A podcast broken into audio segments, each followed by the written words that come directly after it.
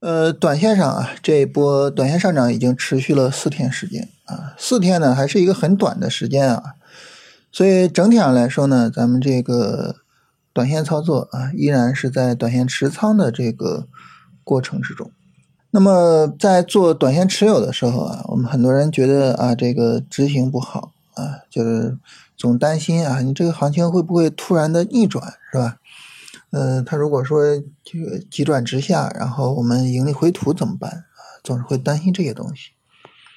所以在这个时候呢，我们需要去想明白啊，就是我们的操作和我们的操作级别应该是对应上的。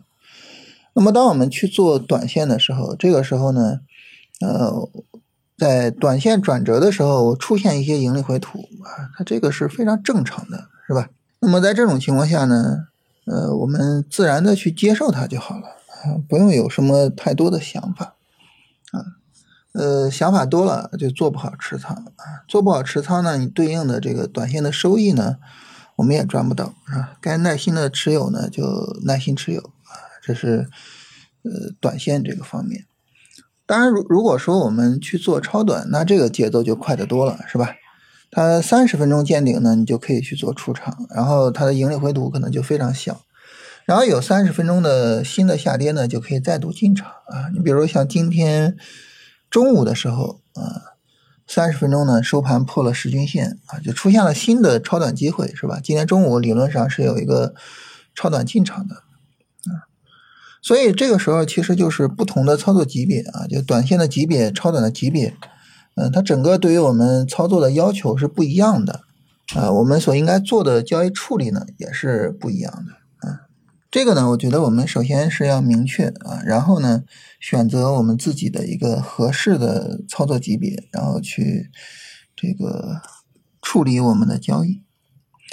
呃，行情上呢，有一点我觉得挺值得聊一下哈，就是三十分钟。我刚才说啊，这个中午的时候呢，是有一个三十分钟下跌走出来，那很明显，今天下午的上涨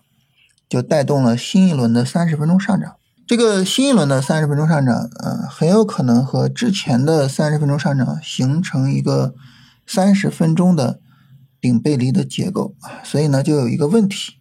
就是这个顶背离结构会不会终结整个的短线上涨的走势啊？我们是否需要去做出场？嗯，这个呢，我觉得从两点上去进行讨论啊。第一点呢，就是 大盘这个短线上涨整体时间还比较短啊。我们刚才说了四天时间是吧？时间还比较短，在时间比较短的情况下，那么我们着急做出场是没有太大必要的。啊，这种情况下还是应该以耐心的持仓为主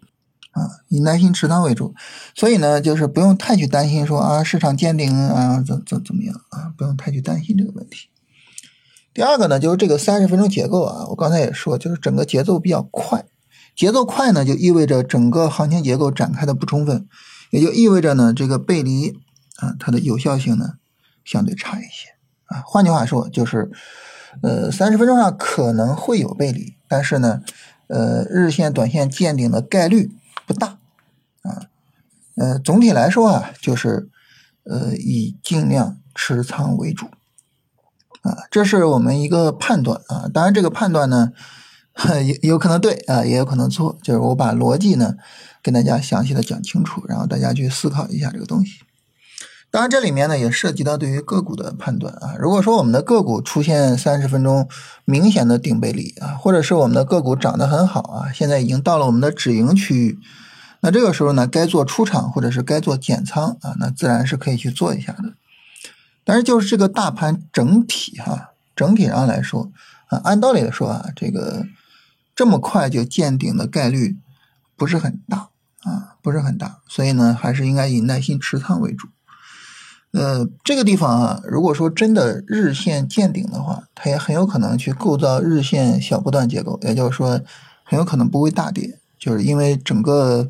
时间短，嗯，涨幅小，就是没有大跌的基础，所以这是我们一个判断啊。然后我们自己的操作当然也会根据这种判断去做操作啊。大家呢可以去思考一下其中的逻辑，看看自己是否认同。那如果说呢，我们呃去认同这个逻辑，那很自然的啊，就如果市场明天啊，或者是后面啊再有新的三十分钟下跌，呃，它都对应于新的超短机会啊，我们到时候都可以去看一下啊，有哪些板块走出来了超短的回调呀？啊，哪些是可以跟踪可以去做的呀？啊，我们都可以到时候去看一下，好吧？这就是什么？这就是短线和超短它们之间的这个互动关系啊。互动关系，我们明天可以呃单独拉出来详细的聊一聊啊。这样呢，我们也能知道什么情况下去做超短是更高概率的，好吧？我们今天就简单的聊这些哈，就重点说一下这个走势上啊，三十分钟有可能有背离，但是呢。日线见顶的概率没有那么大